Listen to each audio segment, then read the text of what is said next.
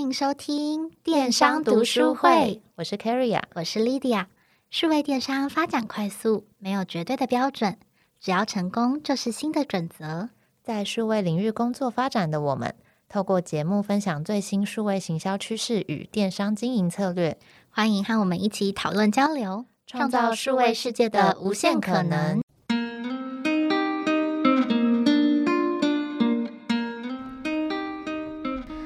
电商读书会的听众们，大家好。那我们今天这一集呢，想要跟大家来聊的是 O to O 跟 OMO 跨通路整合的这件事情。那不知道我们的听众，大家对于 O2O O 或是 OMO 的这个概念有没有很熟悉？我们现在其实算是经历到疫情过后这一年的状态嘛。那在更之前的话呢，我觉得大部分听众应该都有听过 O2O O，。随着电子商务的一个兴起啊，之前大家还蛮常在讲 O2O 的概念，它是所谓的 Online to Offline。那它其实主要是借由一个线上导客到线下的方式，就是透过消费者可能。会习惯你在购买的时候呢，你会先在网站上面搜集资料，再去看到说哦，好，有这些你可能有兴趣的品牌。那你没有想要直接在线上买的话呢，你可能可以再到实体店铺去实际去触摸、去感受一下这些产品。所以你在网络上触及潜在的顾客，然后取得这些消费者的资料之后呢，你再。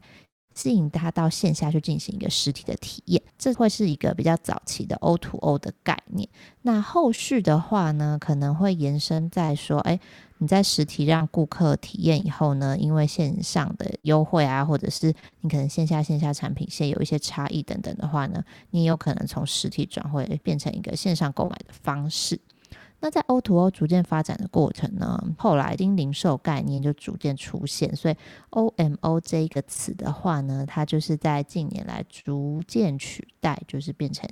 一个所谓的线上线下融合的概念。那它的重点会比较偏向是你要怎么样去运用消费者的这些数据跟资料，变成一个更精准的行销的方式，让线上和线下可能可以共同提供消费者更终极、更专属的一个无缝的个人化的体验。好，我觉得这边还是可以跟大家来分享一下 O to O 跟 O M O 中间比较细致一点的差别。那我先说 O to O，它事实上就是 Online to Offline 的缩写。那什么叫 O M O？O M O 的 M 事实上就是 Merge，所以就是 Online Merge Offline，有点像是两个真的融合在一起，它没有再分两个不一样的 channel，所以他们才会说可以让线上跟线下的体验是更一致的。那 O to O 跟 O M O。有几个不一样的差异点，我觉得可以分享一下。首先是从系统整合面，以前 O2O O 的虚实整合，事实上线上跟线下的系统未必是完全整合在一起。以会员系统来说，好了，它可能甚至就是完全不一样的会员系统。举例就是几年前吧，之前好像有分享过，像我有在用绿藤生机，那时候我有在线上去做购买。所以我是他们线上的会员，然后我到店里面想要购买的时候，他就会问我说：“哎，那我是不是会员可以积点，还是可以帮我做记录？”那我就说：“哦，是啊，我是你们线上的会员。”然后他就说：“呃，可是我们线上跟线下会员系统是分开的。”然后我就想说：“啊，为什么？为什么要分开？就我不是都在……啊，所以他不能一起积点？对，在那个时候，上就是已经有一段时间了。那个时候，我上觉得很困惑。但我也就直接购买这样子，这个是一个蛮好的举例，就是它虽然两边都有系统，但是可能负责的人不一样，那它事实上也没办法很好的 identify 说，哎，你事实上就是同一个人。可是 OMO 来说，它事实上就会强调说是一个全通路的会员系统，不管这个会员今天在哪里，他都必须要知道这是同一个人。延伸到消费者体验的部分。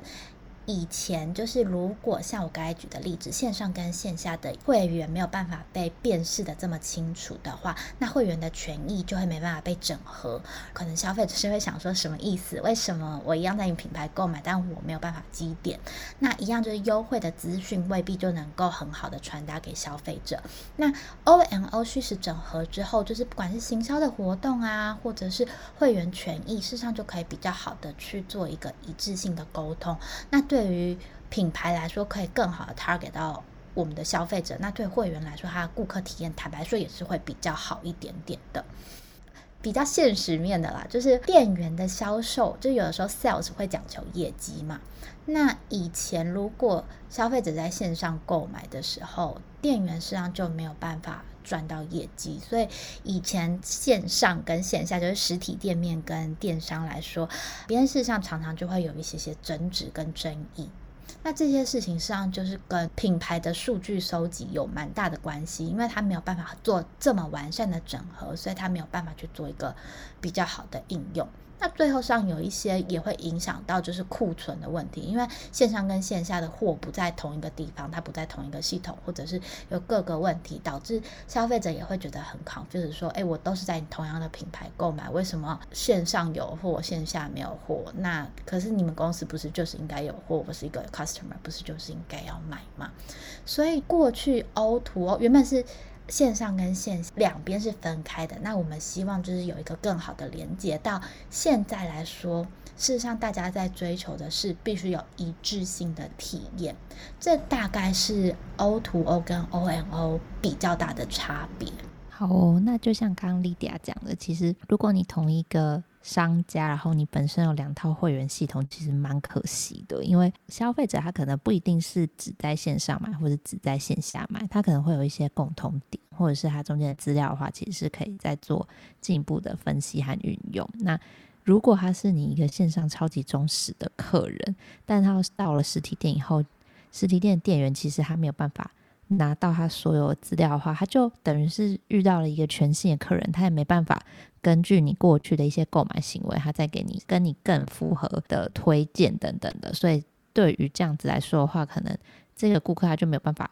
去感受到符合他的购物体验。根据 Lydia 讲的 O2O 和 O N O 的差别呢，那 O N O 的重点其实就是资料的收集和同步的这件事情，就是你要怎么样可以。将顾客在你所有 touch point 上面的资料收集起来，可能不只是在线上购买或者是线下购买的资料，它可能也会包含是他在你线上网站的一些浏览啊，或者是他有订阅你的 EDM，或者是他有写过你的什么线上的表单回馈等等的这些资料呢，其实你都可以收集起来，就是更加掌握到说，诶，这个顾客他是比较喜欢什么样的产品类别，那可能他购买的频率是怎么样，他本身。的一些需求等等，那当你有这些资料以后呢，其实你就是可以提供他更个人化的行销内容，跟进行一些分众，甚至是再进一步去找到他的一些潜在的消费力等等的，去提供顾客更好的购物体验。那所以其实对于一个商家或品牌来说，你要怎么样可以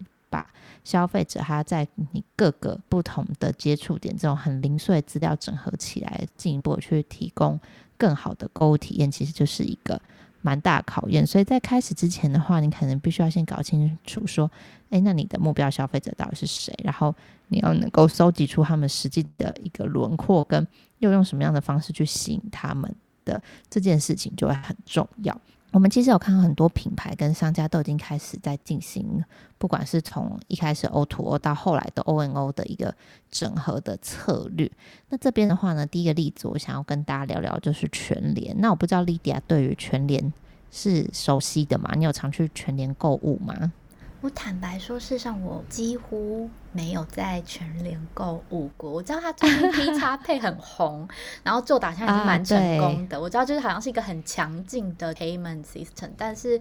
我不知道为什么，就是跟我家都稍微有一点点距离吧。然后我就真的没有去用过。哦对，你有一些比较好的例子可以分享吗？在台湾可能比较大的这种量贩店的话，可能就是几家嘛，就什么什么全联啊、家乐福等等的。那全联的话，因为它那可能刚好它开在我家附近，所以我的话就是会比较常去全联买。然后我妈妈可能也是。那全联的话呢，就还蛮认真的要做 OMO 相关的整合。刚刚 Lydia 提到 P-Pay 嘛，就是他们本身其实有金流，不是每个商家都有办法自己有自己的支付系统。然后再来的话呢，就是他们其实也有他自己的全联会员，那他们有官网，然后他们也有全联小时达，小时达这个服务，其实我自己本身也是没有用过，但是它就是有点像是他们自己的电商平台，就像 Uber Eat 可以送生鲜什么的，然后全联它你可以在上面就是用 P 叉购去订购他们的生鲜食品外送。最后其实就是他们一开始起家的，就是很强大的实体门市的 POS 系统。那这些资料呢，可以帮助他们去进行一个很完整的 O N O 的布局，这也是他们最大的优势，因为他们的会员资料库超级庞大，他们有一千七百万的全联会员，超多。我那时候看到想说，哇，这个真的是已经超过一半的台湾人。对，对我正要说，我想说超过一半以上的台湾人的资料都有在他们系统里面。对，然后刚刚讲到 P-Pay，他们其实也有八百万会员，都非常的大量。嗯其实，当你本身有这么庞大的 database 的时候，你就有很大的优势去运用跟深化跟你顾客的关系。那当然，我们从一些资料可以看到，说他们其实有跟第三方的公司合作，就是透过一些资料库整合，或者是一些 AI 计算等等的运用。那可能第一步的话，就会是先从线下的实体门市资料开始。那你可以去分析说，哦，你这些消费者可能他平常会购买什么产品？那他喜欢什么样的品牌？那购买的数量啊，常去哪些店啊，常去的频率等等，以及因为他们本身会积点嘛，所以其实你也知道说，哦，那你们会员累积的一个点数啊、等级等等的，那这些资料的话，就可以帮助你去进行消费者这些资料的轮廓，跟进一步的去帮消费者做分类和贴标。再透过这些整合和分类的工具的话呢，你就可以把这些资料再去做进一步运用，比如说。那我如果已经可以辨识到你这个消费者的话，你可能在浏览我的官网的时候，或者是你在用 P 叉购等等的时候，我可能可以再去做一些产品推荐，因为其实现在还蛮多网站都会在做。一些就是相对应的，就他知道你过去浏览过什么，他就会推一些什么哦，你可能也喜欢，或者做一些 cross sell，就是哦，大部分买锅子的人可能都会买洗碗巾，我随便讲，或是以前大家常听到，你如果买尿布也会买啤酒这种，从 data 里面发现的一些可以做产品之间相互的推荐的话，这个部分就可以拿来做运用。而且呢，就是你可能会有一些即时的通讯软体，像是你可能有 LINE 官方账号啊，或者是你本身 APP 其实也可以发推播嘛，所以这一块的话，它就是可以再进一步跟你的消费者去进行沟通对话，推荐消费者说，哦，这个可能最近有一个促销活动，你应该会有兴趣哦，或者是再进更进一步的话，它可以去分析跟你相同的这一群人的受众轮廓，就去做一些。呃，look like 的去扩大，发现更有潜力的购买受众。就比如说，我发现，诶，就 Lydia 可能跟我的消费行为很像，但是你还没有买过这类产品，那我可能也可以推推看，就发现说，诶，你可能也会喜欢，那你可能真的就买了，跟我一样，就是贴上这一类的标签等等的。所以这一块可能会发现说，像前阵子因为疫情的关系嘛，所以很多消费者他就会愿意在家里面下厨。那在家里面下厨呢，当然这一块其实你就可以很好做运用，因为你本身就买很多生鲜产品。这部分的话，你可能就是比如说 Group A 的人是特别喜欢做中式料理，然后 Group B 的人可能特别喜欢做西式料理，那你就可能可以推说哦，那推给样子的产品料理，对对对，或者是菜单这样子。没错，就比如说我推给你说，哎，你今天要不要来试试看咖喱饭？然后我就顺便再给你洋葱跟马铃薯的苦碰卷之类，然后可能推给我是，哎、哦，你要不要做做看？对啊，你要不要做做看鸡肉意大利面？然后你现在鸡肉可能可以有什么鸡腿排，可以什么啊打九折？那也许我就会觉得，哎，我好像真的可以做这件事啊。然后他就。再顺便推一下，哎，我们有小时达服务哦，你就可以现在订一个小时后，可能就送到你家门口，一条龙的服务，去增加这消费者转换。我觉得还蛮有道理的，因为确实大家的饮食习惯会有一点点不一样，所以如果我随便讲，就我今天真的是比较喜欢吃西式料理，那你今天推我一个五花肉，我可能就不一定有感觉，但你推我一个太子意大利面，我说不定就是看完觉得哎，好像很想吃哎，那我就定了。对，我觉得蛮有趣的。呃，顺着你举的例子，我想要分享另外一个美妆品牌或者是服饰品牌，常常就是我刚才举例，sales 很在意的一个问题，到底是不是我的客人，是不是有办法归到我的业绩上面？这个例子。因为他们是靠拿奖金的。没错，我觉得 O M O 的例子很适合来讨论这个，是因为这些事上反而更有可能发生在一些过去在实体通路很强劲的品牌。比如说，你一进百货公司好了，就是常常会有那种很多很多美妆品牌，然后那种柜姐啊，都会非常熟悉，常常来买的漂亮的女生啊，或者是婆婆妈妈啊这样子，然后他们都能够服务他们服务的非常好。我不知道你的妈妈或者是阿姨有没有这样的经验？有，我我妈妈其实她就有一个固定在买东西的跟了很久。对，然后这个柜姐甚至她中间其实有换过品牌，她就跟着去另外一个品牌了吗？就是、对，我刚刚正想说，原本一直觉得保养品比较年轻的女生，你可能会一开始还没有确定说，或者是你的肌肤会随着你慢慢长大会改变嘛，所以你可能会换品牌。但你通常到了年纪比较长以后，你的肤质应该就差不多定了吧？所以我那时候一直觉得我妈妈是，就是她可能就用这个用习惯，她应该就不会再变了。可是他那时候就是有一个柜姐跟他很熟，会常常叫他回去做脸啊等等的。他后来就真的换了一个品牌后，我妈就整套保养品都换掉哎、欸，然后我就觉得哇，很厉害。我就那时候也是觉得蛮惊讶。某一次要去那个百货周年庆的时候，就发现哎，他今天怎么不是去 A 柜，是去 B 柜？然后那柜姐就直接推他整组的，就把全部一整套都推，然后他都 buy in，我超级惊讶。哇，妈妈真的是很有消费潜力耶。耳根很软，对，我觉得确实在过去，我们可以看到实体通路的店员，他们是靠着顾客服务建立非常深厚的客户关系。那我觉得这件事情是非常厉害的。可是随着就是时代的演进，那我觉得线上的销售已经是一个不可逆的趋势，而且又加上前几年的疫情，就让线上的销售越来越蓬勃，也大家越来越熟悉了。所以就是在电商一开始的时候，在这些就是实体通路本来就比较强劲的品牌，就有一个非常强的拉锯战。就是在品牌端来说，事实上就可以看到线下的 sales team 跟呃所谓新成立的 e-commerce team，他们中间就会非常的不容易沟通，就两边就觉得。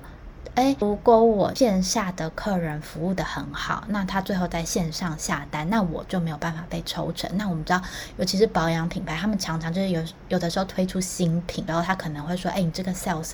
如果卖了一个，那我就是每一个产品再多给你五十块之类的。”所以就会让实体的店员非常的抗拒去帮。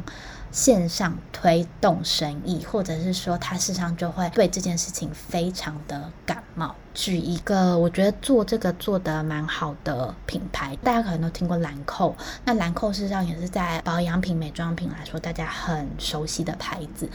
他们事实上就有在整合这件事情，就是顾客可以直接在 LINE 的部分就是输入。比如说，他比较常去哪一个柜，然后都找哪一个柜姐服务。那事实上，这样子在资料串接过后，诶，品牌端就可以很清楚的知道说，诶，这个消费者是谁。那我是要更容易发送客制化讯息给他，以及就是不管这个人现在在哪里去做购买，业绩都可以归到。对应的业务身上，因为对品牌来说，他根本就不 care 这个客人到底是在线上还是线下卖，as long as 你跟我买就好了。那要怎么样帮助消费者可以更轻松的得到专属的行销活动讯息跟服务，以及就是也帮助就是业务更能够好好的服务消费者，不会就是一直跟他说不要在网络上买啦，你到线下来买，我还可以送你小样什么之类的，避免这样子奇怪的情形产生。所以我觉得在 O M O 这个概念之下，它就可以让顾客获得更及时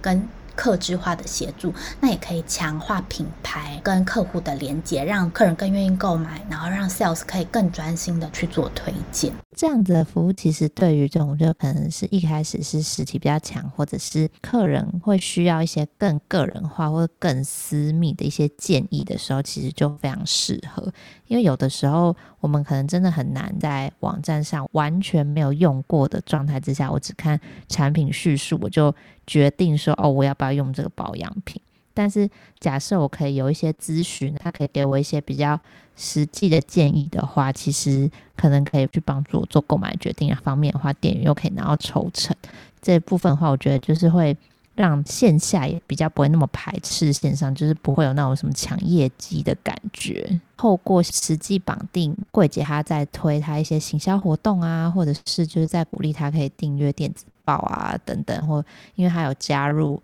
LINE 的官方账号，及品牌可以更方便的去运用，对他们去做一些数位的沟通，或者是跟个人化讯息，进一步强化两个通路的一个整合。那除了刚 Lydia 讲的这个例子以外呢，我们这边还想要跟大家分享 O N O 它其实还有一个很强调的重点，就是要提供给顾客一个比较一致的消费购物体验。所以就因为刚刚前面讲到说，你可能品牌本身你有很多个不一样的通路或渠道嘛，那你要怎么样去跟在不同渠道做消费，或是在跟你做互动的消费者，提供他们可以很一致的。购物体验的话，其实就还蛮重要的。这边的话呢，我想要先分享摩斯的例子。哇，哎，Lydia，你有下载摩斯 App 吗？摩斯的话，我们有一次在办活动，活动公司的人就来问我们说，哎，那我们等一下中午想吃什么？因为办活动的时候就会稍微比较忙一点点嘛。助理就直接拿就摩斯的 App 让我们订，他说等一下就可以，他直接去取东西就会包好。对，他们主打就是可以点餐。不管是你是要外带外送，或是你内用，也可以先点餐哦。还有车道 drive through，你也可以都先透过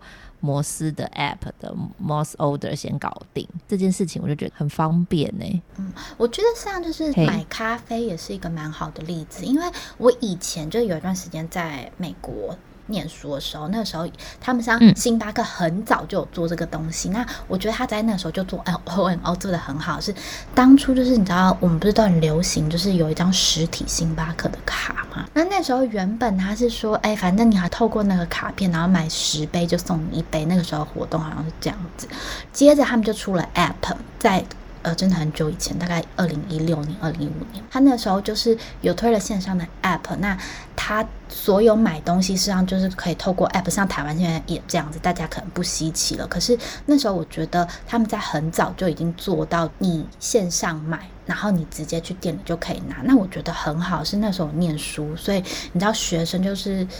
很爱去星巴克买咖啡，所以我每次都要等很久。可是那个。App 刚出的时候，我那时候就直接在线上 order。我过去的时候，我就看到就是很多就是刚 order 在那边等半天的人，或者是还在排队的，你就看我，哎，我一进去，然后我就直接拿着我的咖啡，我就赶快去上课。然后他们那时候就有 困惑感，就想说，呃，我怎么等那么久？然后这个人怎么进来就走了？他在这样购买的时候，他那个星星也是就是会集到 App 里面。当初我觉得还蛮早就做 O&O 的这个服务，让我印象很深刻。台湾来说的话，像全家的 App 是不是？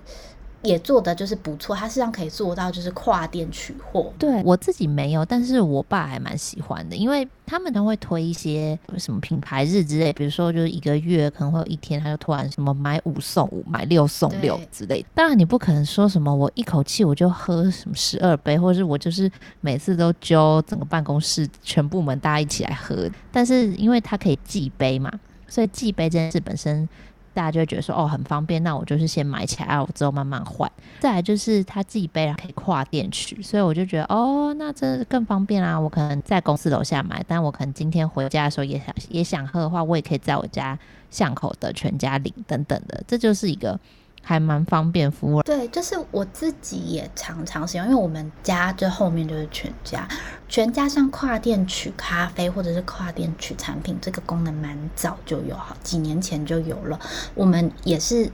常常用。我觉得它像在 App 上面非常的积极，也很强劲。你知道它今年有出了一个，是你可以就是跟你的家人或者是反正就是你熟熟悉的一群人。共享跨店取的东西嘛？所以它是可以直接我订完以后我再 share 给你。它不是说我 share 给你，它就是有一点像是共同钱包的概念，就是比较容易想象，就可能是 Uber E，大家不是都会有说，哎、欸，我开一个单，然后大家都可以进去点餐。哦，对对，团购什么的。对，那全家的那个概念就有一点像这样。像我爸也是全家 app 爱用者，他就是每次像你说会员日，他就会买那种什么十支、二十支双麒麟。我就想说，你要吃多少？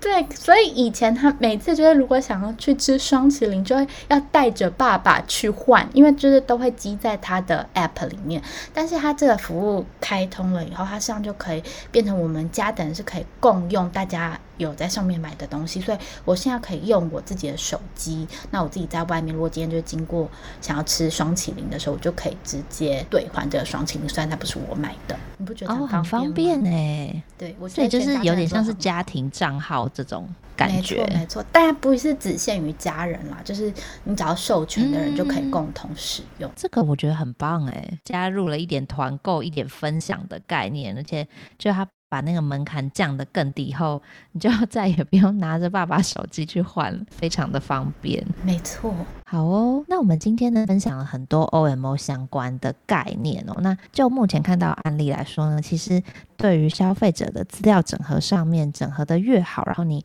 越了解你的消费者，其实你后面可以做的运用跟后续可以。有的一些机会来说的话，其实就会更多，因为我们都知道大家现在都很重视你的第一手资料，然后 CRM 就是你要怎么样跟你的消费者去做互动啊，可以提升他的回购率，甚至是他的。呃，购买价值跟它的最后的一个终身价值都会是品牌很重要的课题，所以在这种跨通路的整合上面，其实我们是可以期待说它未来的发展的趋势是无限制的，尤其是在可能系统的整合上，或者是加入 AI 的工具上面的运用来说的话，可能未来会有更多更多不一样、更贴近消费者的一些方法会出现。当然，举凡其实可以帮客户提供更好的体验，跟为品牌带来更多的商机，一个策略方向都是我们值得尝试的。所以，其实我们也很期待各个品牌针对自己的可能一些目标客群的痛点，或者是有目标客群的一些特性，去发展出自己独特的 O N O 的策略，可以带给我们的生活更加的便利。那我们今天的节目就到这边。那相关资料的话呢，我们后续都会放在我们电商读书会的网站上面。那欢迎大家也除了收听节目以外呢，也来我们的官网看看。今天的节目就到这里了，谢谢大家，我们下次见，拜拜，拜拜。